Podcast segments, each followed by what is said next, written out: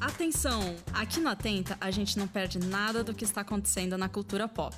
Somos tão atentos que temos medo de ir dormir e perder o último trending topic da madrugada. Aqui, passamos noites em claro para maratonar a mais nova série do Netflix. Hoje, vamos falar sobre FOMO, ou Fear of Missing Out. A palavra foi incluída no dicionário inglês Oxford em 2013 e significa, em tradução livre, a ansiedade causada por um evento interessante que está acontecendo em algum lugar, geralmente impulsionada por posts em redes sociais. Para a nossa discussão, vamos tratar de FOMO no contexto da cultura pop. Eu sou a Lid Capitani e eu estou aqui com a Bárbara Reis. Oi. E o Diego Andrade. Olá. Então, vamos lá?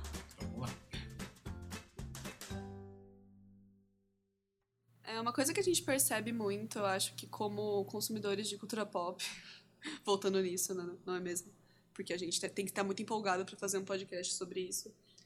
É que a gente é um tipo de pessoa muito específico, né? Que nem todo mundo tem essa coisa, mas às vezes eu tenho a impressão de que tem mais gente, cada vez mais gente tem essa pegada também na internet, principalmente com Netflix, esses lances.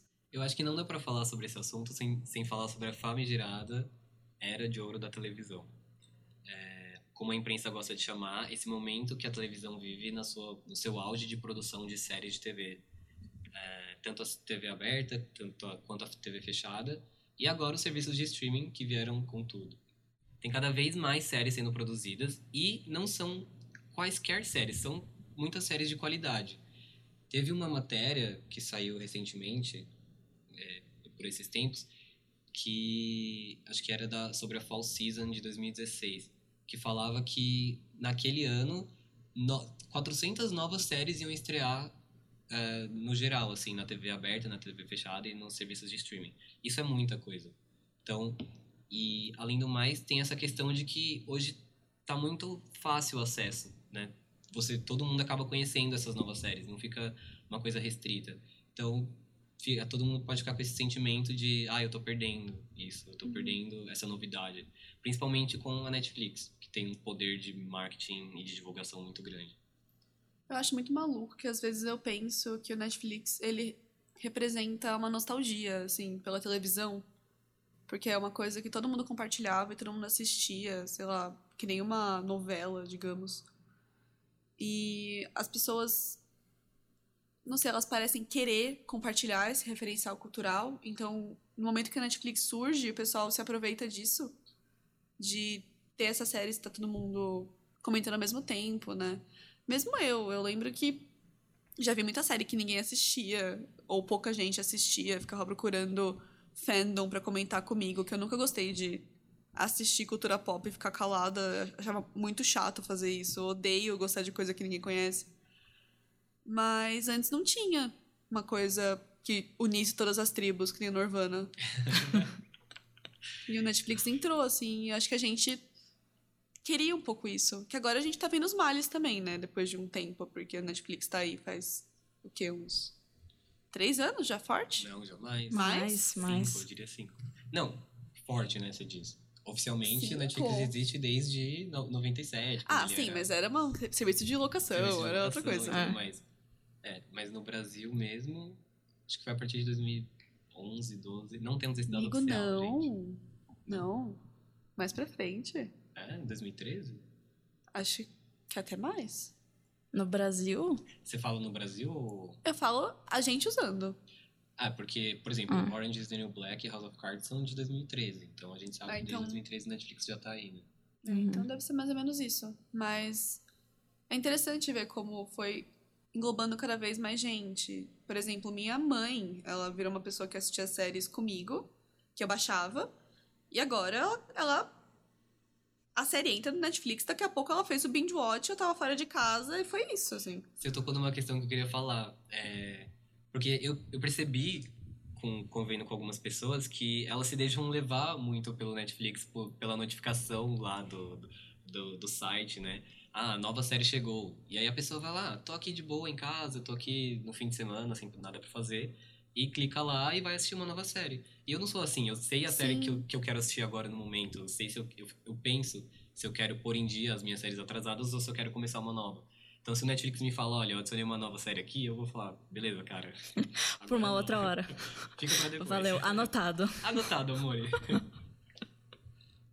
E aí tem uma coisa que a gente já tinha comentado, né? Que era aquele dois tipos de pessoa. O que quer consumir tudo e o que quer consumir é, aquilo que ele já está acostumado, né? Aquele que é o faz, ele faz parte do fandom do negócio. Mas eu acho que tem até outro tipo de pessoa que é a pessoa que só não liga. Tem gente que, assim, não tem um gosto. É, a pessoa. Isso me deixa muito aflita, mas. Não, ou na, ou na verdade a pessoa tem um gosto e vai seguir, vai assistir ou ouvir música nova só de acordo com o gosto dela. Eu sou a pessoa que se importa muito com a opinião da crítica. Então, se eu vejo que a crítica tá falando muito sobre uma série ou um filme, eu quero ver. Ou se for indicado ao, ao Oscar, ao Globo de Ouro, ao Emmy, as premiações, eu fico com Fear of Missing Out. Eu tenho que ver. E tem gente que não, tem gente que só assiste um filme ou uma série ou ouve um álbum novo de algum artista porque ela sabe que vai gostar. E eu, às vezes, eu não me importo com isso. Eu só, eu só quero ver ou consumir ou ouvir porque ou tá todo mundo falando, tem esse, tem esse tipo de Fear of Missing Out, ou porque a crítica tá falando muito bem. Então, eu, eu sofro muito. É que eu fico pensando na galera que se define como eclética, por exemplo, em música principalmente, que ouve uma coisa mais. Depende muito da curadoria da rádio. Aliás, um ponto. Vocês acham que o Netflix é tipo uma rádio das séries? Que Assim, ele tá, ele tá agindo como uma plataforma que faz uma curadoria de séries e as pessoas. Porque é uma coisa que também me deixa muito aflita como uma consumidora pré-Netflix, uma pessoa que era rata de internet, rata de torrent, rata de mega upload, RIP. É que as pessoas elas falam: ah, não tem no Netflix, eu não quero. E, assim, tudo bem, todo aquele lance que não é super fácil você saber fazer esses, essas coisas, mas. Pra mas mim a é. galera esqueceu como faz torrent. Quando baixa É, torrent. tipo, gente que me pergunta, ah, onde você baixou esse filme? Gente, Pirate Bay, do what you want, cause a pirate is free, pelo amor de Deus. Não, isso é ilegal. Aqui a gente só assiste as coisas de forma legal. Isso aí, meninas. A gente paga por tudo. Com certeza, gente. Qual é o nome daquele lugar? Streaming. O ma- é o marco, marco oficial. Não, não é marco oficial. Marco Da internet é marca oficial. Marco oficial da É, internet, sim, gente, Marco isso aí. civil da internet. Marco né? civil. É isso. Marco civil da Não internet. vamos entrar nesse aspecto. Mas enfim, voltando. Netflix seria a rádio das séries. Meu hot take e hoje. você aí de casa? O que você acha? O que você acha? Eu não sei se dá para fazer essa associação. Eu entendo a questão da curadoria, mas eu entendo a curadoria como uma questão prévia da imprensa de cultura, sabe?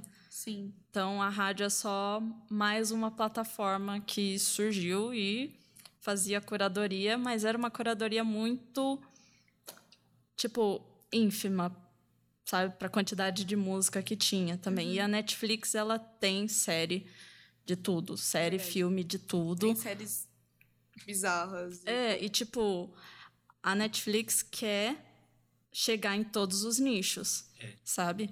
E é isso que tá tendo tanta série, tan- tá produzindo tantas séries, é porque tá nichado, é tudo nichado, então a gente quer atingir esse nicho, entendeu? Ao mesmo tempo que a Netflix quer fazer séries e filmes na forma hollywood- hollywoodiana ou na forma que vai vai chegar em vários lugares ao mesmo tempo e vai ah, conquistar vários públicos, ela também quer fazer séries ah, que de certa forma vão agradar o público específico de certo país. Então, ao mesmo tempo que ela, por exemplo, a gente consome várias séries de fora aqui e a Netflix sabe que a gente vai consumir, eles também vão estão começando a produzir séries brasileiras, totalmente brasileiras e que são feitas pensando no público brasileiro que o público brasileiro vai gostar. Que aí aí entraria outra discussão se isso dá certo, se isso não dá certo, Aham. porque é um público muito heterogêneo, né, também. Mas a gente pode é, comentar o exemplo de Queer Eye, por exemplo. Queer Eye. Maravilhosa. E assim. Preciso assistir. Estou com Fear of Missing Out Tá por Queer Eye. Dois. Eu assisti só quatro episódios, mas é tipo. Queer Eye pra mim é um momento, ah, eu não quero pensar sobre nada, eu quero ver uma coisa legal que vai me deixar feliz, que vai me, me fazer pensar sobre, nossa, a vida ela pode ser bonita. E eu coloquei esses dias no Twitter que eu queria que todos os meus futuros namorados passassem pelo filtro da Queer Eye, porque eles são maravilhosos. Mas enfim, o que a gente tava falando é Queer Eye é totalmente nichado, entendeu? Super. Cara hétero não vai, cara branco hétero não vai querer assistir um programa de gays transformando héteros. Tudo bem que não é só isso, eles não transformam só héteros. Tem um episódio que eles transformam um gay também. Nossa, E por isso que Queer Eye tá sendo tão legal, porque, tipo, é um remake, né? Da, teve a- o primeiro reality show que era todo gays brancos e héteros, transformando héteros. E agora não, tem um gay negro, tem, tem um gay árabe, entendeu? E lá eles transformam, eles falam muito mais sobre autoestima do que é, sobre ah, você tá fazendo tudo errado, cara, você não deve. Ai, olha a calça que você tá usando. Não é assim. Aham. É tipo, é muito mais sobre a autoestima do cara, do tipo, vamos melhorar pra você se sentir melhor. Você tem que fazer isso porque você quer e pra conseguir o- as coisas que você quer. Você quer voltar com a sua ex? Vamos te ajudar a voltar com a sua ex, porque você precisa curar a sua autoestima. Eu amo esse show. Só isso. Eu acho que essa característica que você falou do Queer Eye, de ser aquela série conforto, na real não é série, né? É, muito uma característica dos reality shows mesmo, porque o, o, Queer, o Queer Eye é um reality show. sim. Então eu acho que a, na a maioria dos reality shows são consumidos dessa forma. Ah, eu quero ver alguma coisa aqui só pra distrair a cabeça. Tanto que eu não faço maratona de reality É, show. Eu acho reality que show não faz. É, que eu não sei, eu não é vi que as Queer pessoas tão Eye. fazendo, As as pessoas estão tão doidas com de Queer RuPaul. não sei. as pessoas estão fazendo maratonas de, de Queer Eye. É.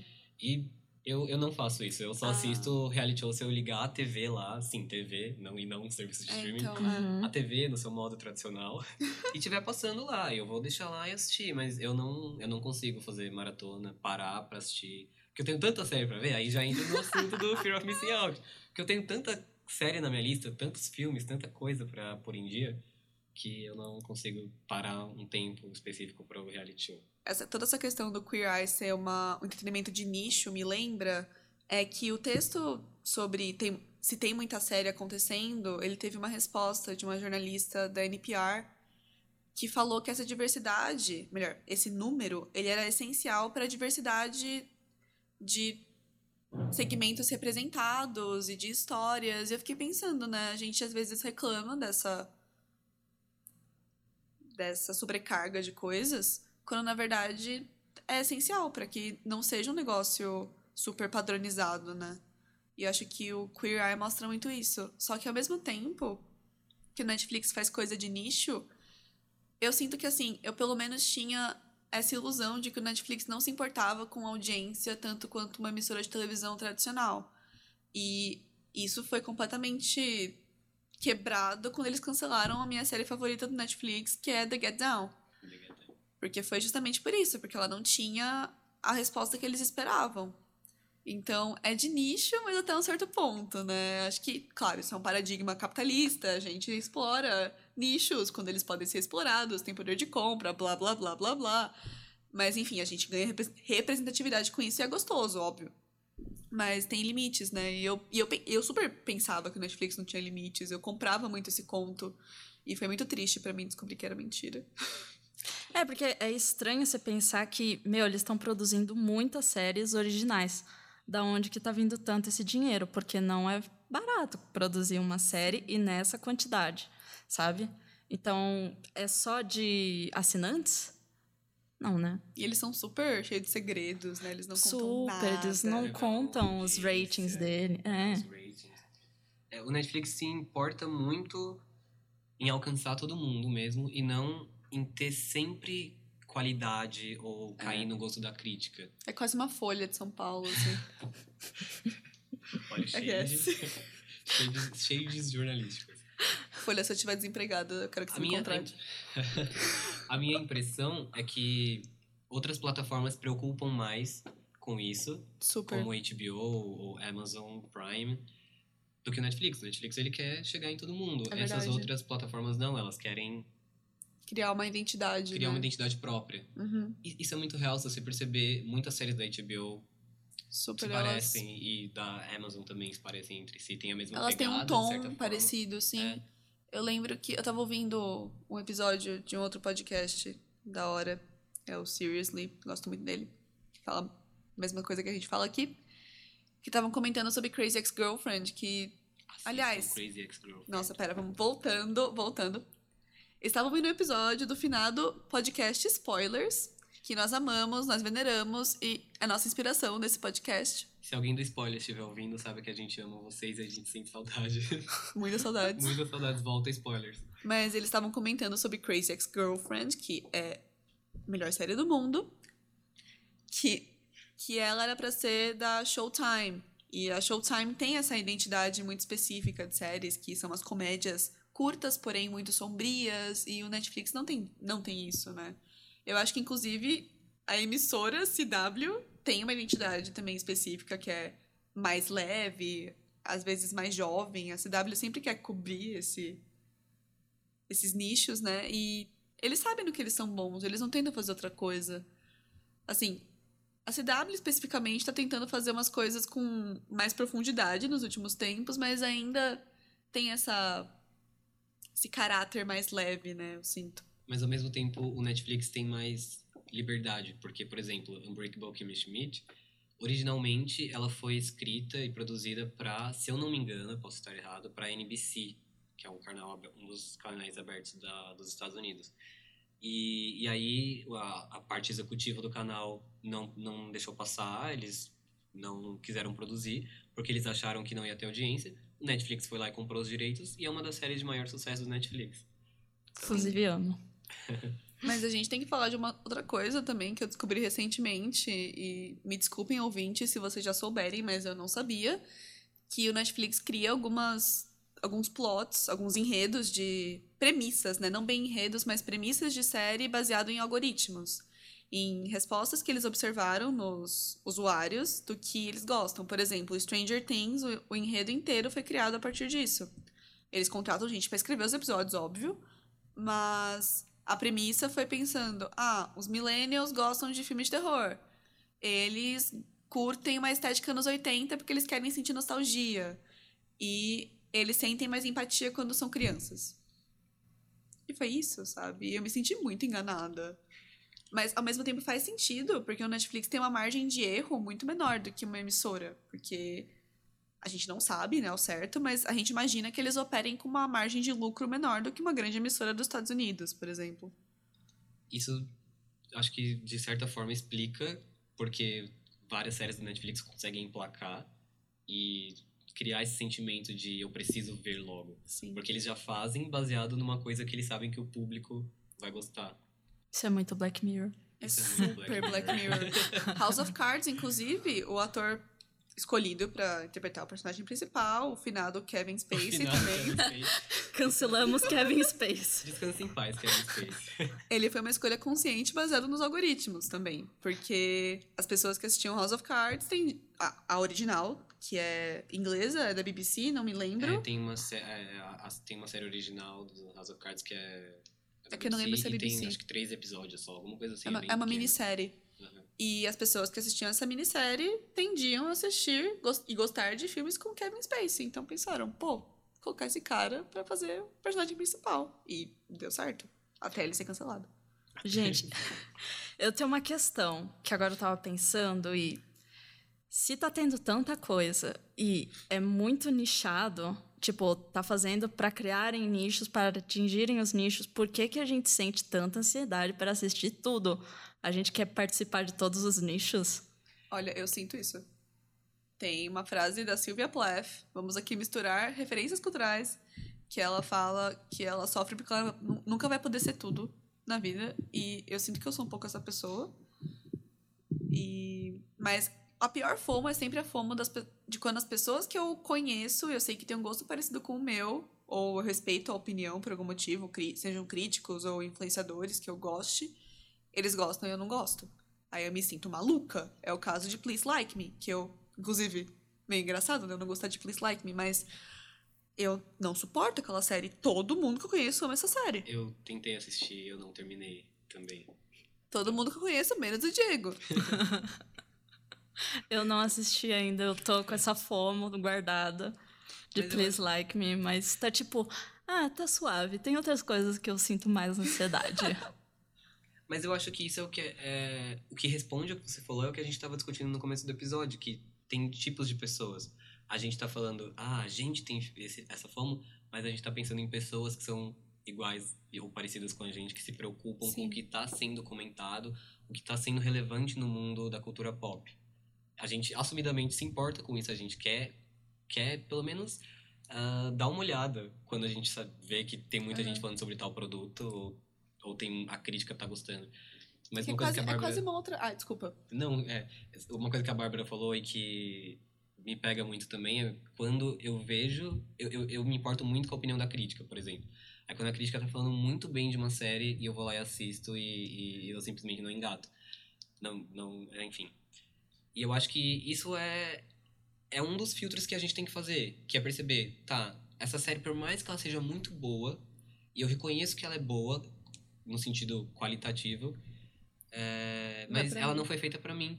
The Get Down é o maior exemplo. A Bárbara me encheu o saco pra assistir essa Enche série. muito, porque E é eu- muito boa. E eu reconheço que ela é uma série muito boa, criticamente falando, mas não foi feita pra mim, eu simplesmente não, não gostei.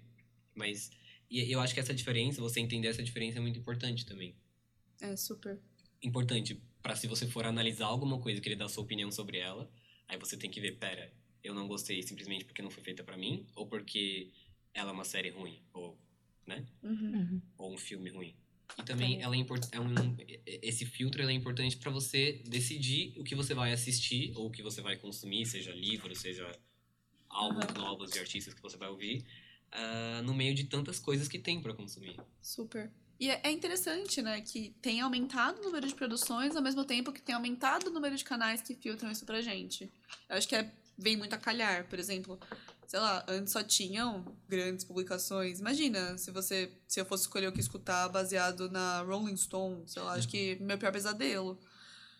Não, nada contra a Rolling Stone, assim, por essência. Mas imagina ter só um lugar pra fazer essa mediação. Eu gosto muito dessa mediação mais pessoal mesmo, que às vezes não é nem um veículo, é uma pessoa que escreve para aquele veículo. Por exemplo, tem um crítico de série que eu gosto dele, que é o Todd Vanderworth, mas muitas vezes a nossa opinião não bate. E eu sei exatamente quais são os tipos de coisas que a nossa opinião não bate, e eu já aprendi a evitar essas armadilhas.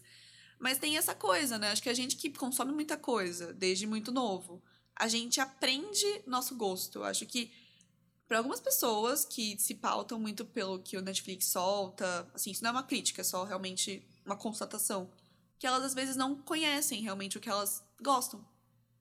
Então, elas vão atirando por todos os lados e vendo o que cola e o que não cola. Vamos se conhecer. É bonito, gente. Vamos fazer uma auto-reflexão. Fazer uma auto-reflexão aqui. Que tipo de série é a minha série? Isso entra muito num, num tópico que eu tava pensando que a gente discutiu antes de começar a gravar, que é a diferença para cada tipo de produção cultural. Uhum. Então, por exemplo, é, eu acho que para música as pessoas têm muito mais definido e muito, é muito mais claro para elas qual tipo de música elas gostam e quais elas não gostam. Então, é, eu, por exemplo, nunca vou ter um fear of missing out de se, com rock pesado, porque não é minha praia, não é o que eu gosto. Eu gosto de pop, eu gosto de indie, gosto de outros tipos de rock também, mas eu não gosto de metal, sabe? Então, eu não sei nem o que tá acontecendo nesse mundo. Então eu não Sim. vou ter um Fear of Missing Out com novas, novas produções que estão vindo. E para séries eu acho que tá muito mais. Acho que é muito mais indefinido para as pessoas o que, ela, que tipo de séries elas gostam ou não. Acho que elas dão muito mais chance. Ah, eu não gosto desse tipo, mas tá todo mundo falando e vou dar uma, vou dar uma olhada aqui. Sim, é porque às vezes é, o gênero tem muitos, muitas histórias podem ser contadas, né? Que nem um filme, por exemplo. Sei lá, eu acho que eu não desgosto de nenhum gênero de filme. Talvez coisas mais específicas de comédia que eu não goste, porque, né, Adam Sandler ninguém merece. Mas, Coitado. quer dizer, eu não mereço. Tem amigos que mas são, tem, nada contra. É, nada contra. Tem amigos que do gostam. Adam Sandler. Beleza. Vai lá, acho que isso deve ser muito bem servido, então tá tudo bem com você. Mas eu acho que eu não tenho esse desprezo com nenhum gênero de filme. E a mesma coisa com série, né?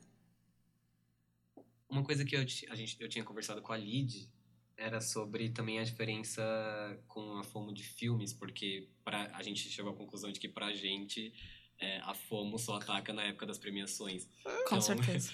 Se a gente colocou em dia os filmes que estão sendo indicados no Oscar, indicados ao Oscar ou a outras premiações, a gente fica com aquela sensação de que tá em dia com os filmes.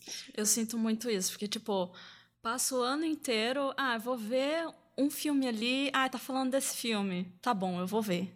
Por exemplo, agora, tava falando de Pantera Negra. Ainda estamos nas premiações, mas Pantera Negra não tá. Porque. No... E, tipo, tava todo mundo falando de Pantera Negra e, tipo, eu gosto de filme de super-herói. Eu gosto. Gosto. Tudo bem, amiga. Tá tudo bem. Tipo, não sou fã da Marvel, mas por algum motivo eu gosto de filme de super-herói. E aí eu senti aquela fomo tremenda do tipo, por favor, vamos assistir Pantera Negra. E eu liguei pra primeira pessoa que tava no meu contato e falei, a gente vai assistir Pantera Negra agora. Eu ainda não consegui achar essa pessoa. Vamos de novo. Vamos. Vamos, por favor. Não, é muito essa- bom. A questão dos, do- dos filmes e das séries de super-herói é, é uma coisa pra mim, porque. Não, é verdade. Pensando bem, é verdade. É, porque. Na- Em, na- em relação às séries, eu já decidi que eu não vou assistir séries de super-herói, eu não vou ter Fear of Missing Out com séries de super-herói, porque eu sei que eu não gosto, então eu não vou colocar na minha lista nenhuma Uhum. série de super-herói. Só que filme eu dou uma chance. Então, por exemplo, eu não podia não ver Mulher Maravilha, e agora eu não posso deixar de ver Pantera Negra. Porque, Mas olha, um não porque adendo. É também de nicho. ver. É verdade. Pantera Negra, Mulher Maravilha são de nicho São de também. nicho. E talvez por isso que a gente sinta tanta fomo. Mas, gente, isso entra numa outra questão. Primeiro, eu queria fazer o adendo que Pantera Negra é realmente muito bom. Foi o primeiro filme de super-herói que eu pensei. Isso é um filme bom, e não apenas um filme de super-herói bom. Perdão. Perdão, pessoas que gostam de filme de super-herói. Perdão, Lid. Mas eu sinto que tem essa distinção. Às vezes a gente espera muito menos de filme de super-herói em questão de enredo. Porque eu ligo muito pra É enredo. porque, de certa forma, a gente já sabe que é aquela mesma receita. É. Sim, ai, aqueles 10 minutos de batalha que não fazem sentido. Em Pantera Negra, eles fazem sentido. É incrível. Mas não é isso que eu ia falar. Eu ia falar que Pantera Negra e Mulher Maravilha representam muito o, o cenário do entretenimento atual, que ele é muito politizado. Então eu acho que cria uma nova camada de fomo, às vezes, porque o debate de questões muito sérias passa a ser pautado e referenciado baseado nesses, nesses lançamentos. Então, era muito chato você ter. Assim, claro, né? Insuportável nem nada, mas era chato ter discussões sobre feminismo na época de Mulher Maravilha, que tinha um monte de texto incrível sobre como foi maravilhoso ver aquilo representado. Nossa, isso foi sem querer. Mas. E quando você não- tem isso, você fica de fora não só do debate do filme, como do debate de pro- problematização, né? Uhum. Então tem esse lance também. Então, esse fomo de filme é essa coisa pontual, assim, tipo, tá todo mundo falando sobre esse filme, tá bom, eu vou assistir esse filme porque tá todo mundo falando sobre esse filme. Não é nem tipo, ah, eu me interesso por essa história. Essa história fala comigo.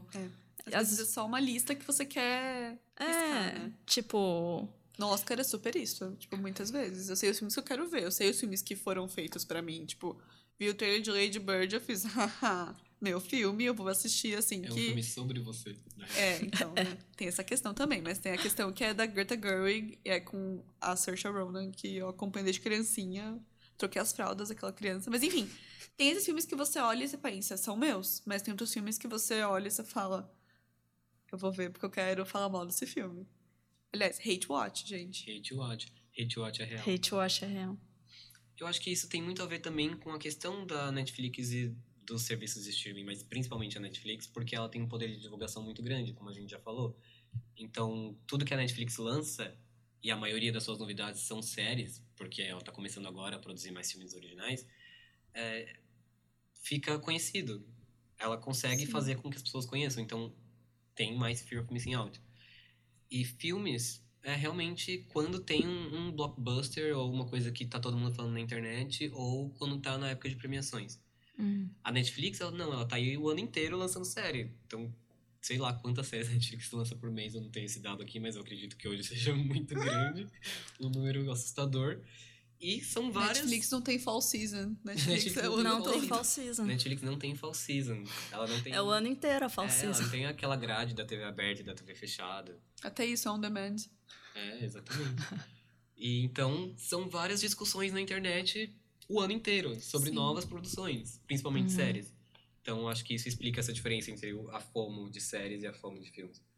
Mas ainda tenho uma outra teoria, que é o seguinte: a música, os livros, que a gente também não falou de livro, mas por um certo nicho existe a fama dos livros. Os booktubers devem sofrer isso a rodo. Devem... Galera que é muito louca do Goodreads, que nem muita gente é louca do Spotify. Força, galera. Força, galera. Força, galera, vamos Se superar é essa louca- barra. Se você é louca do Spotify, do Goodreads e do Filmou ou do Letterboxd, eu- a gente deseja muita sorte pra você. E aqui a gente usa uma droga de cada vez, Eu, eu, sou um acho. pouquinho louco do Filmou e louco do. Nem todo mundo conhece esse site, mas é o Banco de Séries, que é, uma, é, um, é um media tracker brasileiro. Ó, ó, se você não conhece o Banco de Séries, vai lá, procura aí, Banco de Séries. Ele é praticamente um, um Filmou, só que só pra séries. E, enfim, é brasileiro e só tem um brasileiro lá fazendo seus comentários brasileiros, que são muito bons. Internet Então, dos brasileiros, A gente. internet dos brasileiros. Então, a, mas a teoria, a minha tese era o seguinte: música, livros e filme.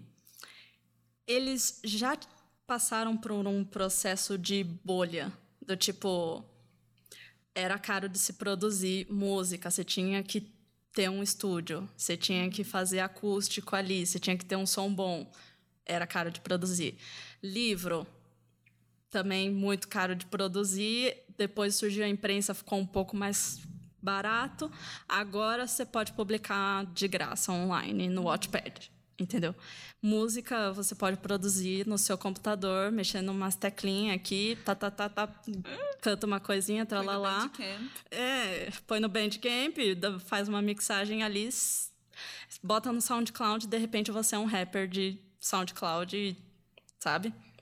Tem o Steve Lacy, que ele praticamente produz tudo no iPhone dele, entendeu? é muito é mais barato. Então, já passou por essa bolha de produzir muito, aí as pessoas... Não sei como era aquela época, porque a gente não tinha internet, não podemos comparar, né? É, provavelmente as pessoas não sentiam fome naquela época. Bons tempos. É uma pesquisa a ser feita. né?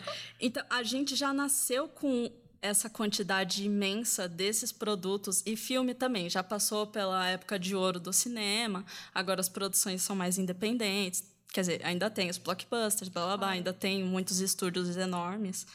Mas tem gente que também produzindo no iPhone. Vide o Sean Baker, que fez o Tangerine de 2000 e 2000 e alguma coisa. 2000 alguma coisa, 2000 bolinha, 2012, 2013, 15, por aí, entendeu?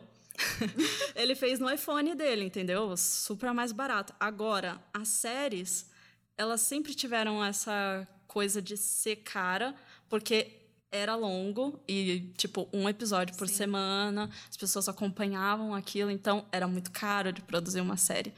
Agora parece que a gente está entrando na era de ouro das séries. Talvez tenha ficado um pouco mais barato, mas mesmo assim a gente não sabe qual é, o orçamento, quanto de risco eles estão colocando nisso aí, sabe? E aí a gente não estava acostumado com essa quantidade de série que está produzindo e por isso que a gente não criou esse gosto pessoal, talvez por isso. E aí de repente a gente tem muita coisa e tem que assistir tudo porque meu Deus tudo é maravilhoso, entendeu? Essa é a minha teoria. Eu queria muito saber como é a vida de uma pessoa que não é assim. Nossa, deve ser tão calmo, né? Tão Mas eu sinto que tem muito, muito esse lance de ser uma coisa que aproxima as pessoas, né? Essa busca por, por um repertório comum mesmo. Porque a gente não tem fear of missing out de música geralmente, mas quando sai o Lemonade da Beyoncé, Hum, quando vaza o. Reputation da Taylor Swift, você. Meu, tem gente que eu conheço que odeia Taylor Swift, eu não sou uma dessas pessoas, mas. Gente que eu conheço que odeia Taylor Swift baixou o Reputation assim que vazou, numa pastinha de drive. Eu. Exato. listening. Hey listening. Porque aquilo é o assunto e você quer ter opinião. Sabe o que eu penso também, gente? Mais do que uma pessoa que não tá inserida nesse debate, não liga pra isso, uma pessoa que não tá no Twitter. Eu acho que o Twitter é outro nível. É tipo um nível acima do Facebook, é um nível acima de qualquer outra rede social. Porque alguém falou isso um dia. Não lembro onde eu li isso. Mas que a gente tem essa mania de falar, tipo, ai, não lê os comentários. E aí a gente pega e entra numa rede que é uma rede que é só comentários. O Twitter é uma rede de comentários. então, tipo, é outro nível. E as coisas escalam muito rápido, né? Eu sinto que cada vez o ciclo de vida de memes tá ficando menor. Acho que o ciclo de vida de um boom de série tá ficando menor também. Nossa, boom de série sou muito feio. boom de série. Mas uma coisa que eu, eu percebi, né? Porque eu sempre gostei de ler, mas eu nunca cheguei a definir minha identidade baseado no fato de que eu leio.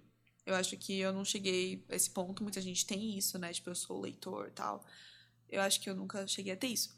Mas eu lembro de quando eu comecei a usar a internet muito, que eu via as pessoas fazendo desafios no Goodreads, de, ai, o Goodreads é uma rede, né? Não sei se todo mundo conhece, acho que sim. Que No você Brasil, coloca. é, o mais famoso é o Scooby. É o né? Scooby. É, Scooby. É que eu acho o Goodreads com um layout um pouquinho menos poluído do que o Scooby. Eu não sei como o Scooby tá agora, eu usava ele muito É, tempo ele atrás. um pouquinho poluído ainda. Mas tem esse lance de que você coloca um número X de livros para ler por ano. Você tem o desafio, todo mundo é incentivado a participar desse desafio. É uma rede social como qualquer outra. Só que eu acho que leitura tem um, um peso muito maior, assim, um valor social maior. Tipo, ninguém fica, nossa, que inveja de você, você vê tantas séries. Mas o pessoal se sente inferiorizado quando você lê muitos livros. E eu acho que eu me sinto inferiorizada quando vejo gente lendo 50 livros por ano, porque eu adoraria ler 50 livros por ano. E eu acho que eu mudei minha forma de ler depois que eu entrei no Goodreads. E eu tô tentando reverter isso, mas eu sinto esses efeitos até hoje. Eu coloco lá 20 livros no ano. Eu tô lendo livro, tipo, nossa, eu tô numa média horrível pro Goodreads, meu Deus, nunca vou conseguir chegar na minha meta. Ele fala, você está três livros atrasado. E não, é muito horrível. Tem até uma booktuber famosona, que é a Ariel Bisset. Acho que o canal dela é o nome dela mesmo. Que ela falou muito sobre isso, que na comunidade dos booktubers é pior ainda, porque o pessoal quer se superar. Eu sou o maior leitor do mundo, eu quero ler 100 livros. Só que aí chega no final do ano, o pessoal tá explicando como ler mais rápido, leitura dinâmica, ou pedindo dica de livro curto para conseguir alcançar a meta. E é muito feio, sabe? E não sei se essa, outras redes têm essa mesma coisa, porque acho que nenhuma rede de série ou rede de cinema tem um- uma meta anual de filmes ou séries para assistir. Ninguém estipula metas disso, né? Então, a relação com livros ela é muito maluca, até porque um livro demora muito mais tempo para ser lido. Para você ler muitos livros, tem que ter muito tempo, é muito mais tempo do que ver vários filmes. E cada pessoa tem seu tempo de leitura, né? Super. Tem gente que lê mais rápido, tem gente que lê mais devagar. Aí, se uma pessoa que lê mais devagar tá nessa pira aí de, de ler tantos livros por, Sim. por ano e tal, e tem essa meta, né? É, é complicado, né? Mas uma coisa do Netflix que agora ele permite que você faça, né? Tem muito a ver também com a ascensão dos smartphones e blá blá blá blá blá. Que é assistir no celular. E isso muda muita coisa, né? E às vezes eu acho um traje, mas aí eu comecei a ter a rotina estágio e faculdade, eu percebi que assim, é uma necessidade, não um traje, não. Só que ao mesmo tempo, eu já cheguei ao ponto de ver gente no metrô que tá olhando pra janela com o fone e o celular na mão. A pessoa não tá vendo a série, ela tá ouvindo a série. E eu acho que isso é muito maluco. Esse é um outro tipo, é um outro nível de Você é um ultraje. psicopata. Amor, vai ouvir um podcast, então. Né? Então, mude o seu entretenimento. Tem tanto podcast assim que é storytelling, sabe? Exatamente. Aí você tá desrespeitando todo o diretor de fotografia da série. Continua. Mas isso é super maluco, né? Porque eu acho que isso cerceia ainda mais, né? De onde vem o seu entretenimento? Porque se o Netflix é a única plataforma de vídeo que você tem acesso, você assina, né? E você pode baixar pra ver no metrô, o que você assiste? Você vai baixar um episódio de Game of Thrones. Ou, é claro, você não tem HBO Go. Mas. Nem sei se a HBO Go faz isso que nem a Netflix. Se dá pra baixar, Uhum. é, eu não sei, não Eu tem não aplicativo sei. da HBO Go, mas provavelmente, é, não sei. Não quero chutar aqui e falar besteira, mas é, o site da HBO Go é bem tecnicamente ruim. Hum, Apesar disso, do conteúdo ser bom, eu sim, HBO, HBO me contrata. por favor. Patrocina a gente, HBO. Ou Netflix. Mas tem essa Mas- coisa, né? Tipo que. E, é- e é interessante que tem aquela questão de que nem toda série ou filme foi feita para ser assistida no celular. Game Sim. of Thrones, por exemplo, se tiver a opção de baixar o no HBO Go, ou se você, né, baixar no seu computador e colocar no seu celular, Nossa, você tem muito espaço no celular começo você de tem muito espaço conversa. no seu celular, é, não é uma série que foi feita para assistir no celular ou Não mesmo. enfim, dispositivos móveis, porque você per- acaba perdendo muita coisa porque é uma série muito visual também. Super. Tem detalhes, né? Da história mesmo. E isso entra num. Todo um outro, uma outra história que já vem de algum tempo de que as distribuidoras não consideram mais o cinema a principal forma de distribuição, né? Tem muitos lugares que tem poucas sessões de um filme, ou só tem sessões dubladas, não tem uma sessão legendada. E tem tudo a ver com essa mudança de hábito de consumo. Eu acho que talvez essa fixação no celular ela aumente ainda mais. Claro, eu não vou culpar pessoas que assistem Netflix no celular pelo fim do cinema, né? Não estamos chegando a esse ponto. Mas é, é estranho, né? Porque a indústria se pauta de acordo com onde com os hábitos. E só que ao mesmo tempo ela induz certos hábitos na gente, né? Então, é uma decisão, mas não é uma decisão ao mesmo tempo. É muito louco. A gente tá improvisando, né? Vamos ver o que, que vai dar. Pois é. Estamos chegando no final do programa.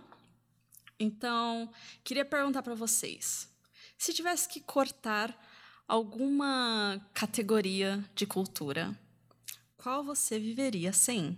Música, séries, filmes ou livros? Tempo. Tempo. Tempo, valendo. Valendo, Diego.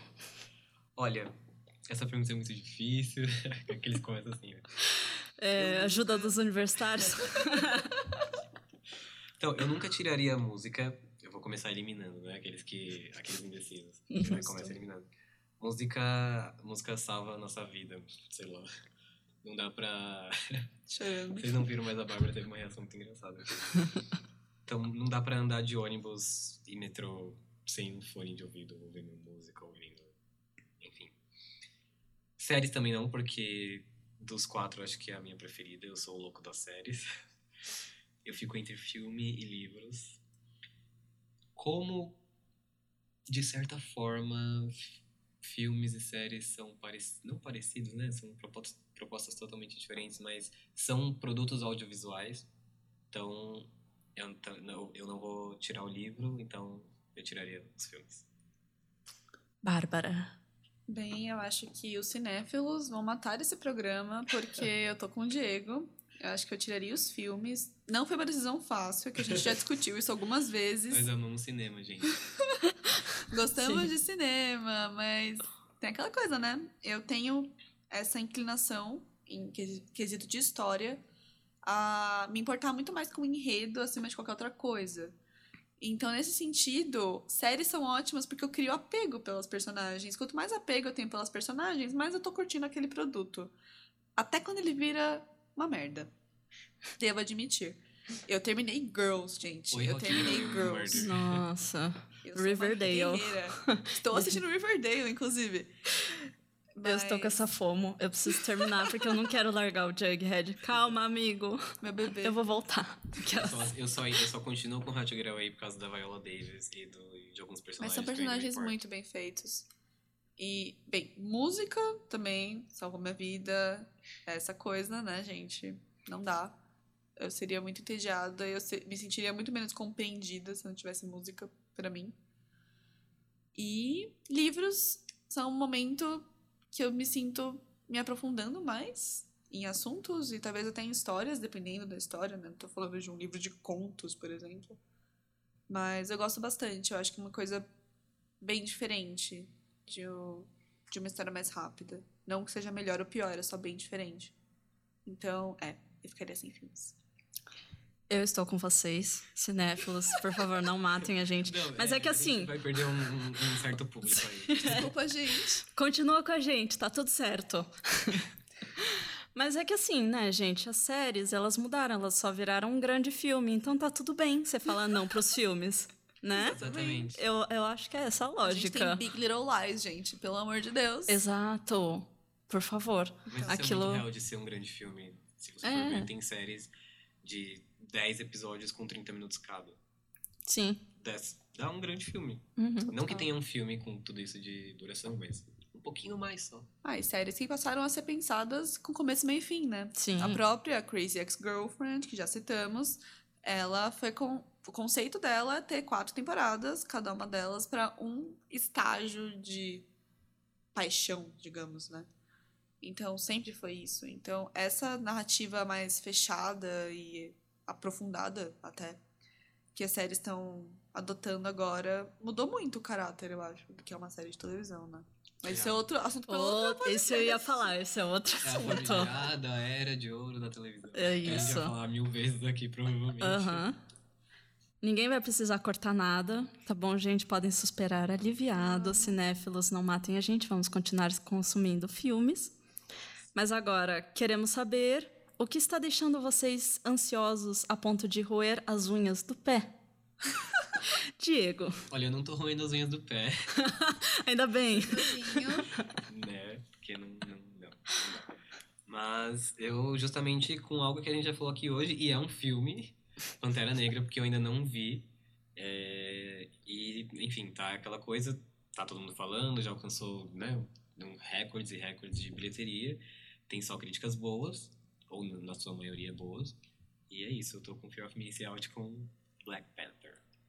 Bárbara. Nossa, gente, deu um branco aqui. Eu acho que no momento talvez a maior fomo seja Queer Eye mesmo, porque tem- tá todo mundo falando, tá falando muito bem, e é um assunto que me é muito caro, que é a destruição da masculinidade tóxica. Então, gostaria Sim. muito. Mas, pois é. Ainda tenho que mentalizar todas as serinhas que eu acompanho, então tá, tá Uhum. complicado. Tá muito complicado. Eu é por uma coisa que ainda não está no Netflix, mas está todo mundo falando, que é La Caça de Papel. Ah, Assisti tudo, ok, mas é que acabou, né? Acabou ali num pedaço, você fica aqui, o que aconteceu? O que, que vai acontecer? Eu preciso saber. E você, ouvintes do Atenta, o que, que está deixando vocês ansiosos nestes tempos? Pode mandar pra gente no nosso Facebook, no nosso Twitter. Vamos adorar saber das suas ansiedades e talvez acalmá-los. Ou não, isso aí né? é ruim, mas aí depende Mas se aí dep- você acredita na gente ou não, se acha a gente um bom influenciador, né? Tem essa questão. É isso. Então, gente, eu tenho a salvação para todos nós que sofremos de FOMO. É o inverso do FOMO, o JOMO, que é Joy of Missing Out. Vai viver sua vida, vai ver o dia, a luz do dia, vai conversar com seus amigos. Você não precisa ver todas as séries, você não precisa ver os filmes do Você Oscar. não precisa passar raiva porque a pessoa não concorda com você, que é uma coisa que eu ainda Exato. faço muito. Então é isso, gente. Vamos respirar todo mundo três vezes, profundamente. Repita comigo. A Netflix não vai editar o que eu estou assistindo agora e eu vou praticar o jomo todos os dias de manhã. Sinta-se feliz por estar perdendo tanta série boa e vá viver sua vida. Saia desse sofá e larga a pizza do sábado à noite. a gente provavelmente não vai, Não, mas você ainda tem salvação. A gente acredita muito em você. é isso. Força. E após essa grande reflexão, chegamos ao final do programa. Você pode nos seguir no Twitter. Eu estou no arroba Ylid. Eu, Bárbara, estou no arroba AgileBeast e underline, porque eu sou uma velha fã de Arctic Monkeys e meu Twitter nunca mudou. Eu não quero soletrar o meu Twitter. Eu acho bom soletrar. É, é tipo AgileBeast. Eu tô lá como. Eu não sou nada criativo, eu tô lá como Andrade Diego. É tudo junto. E tem um underline no final. Se tiver alguma questão, dúvida, sugestão, crítica, manda um e-mail pra gente, atentapodcast.gmail.com. Teremos o prazer em te responder e obrigado por ouvir até aqui. Esperamos que tenha gostado do programa e que volte mais vezes. Até a próxima! Tchau! Tchau, tchau. Hum, fomo, né? Com fomo, é. Fome. Com fome.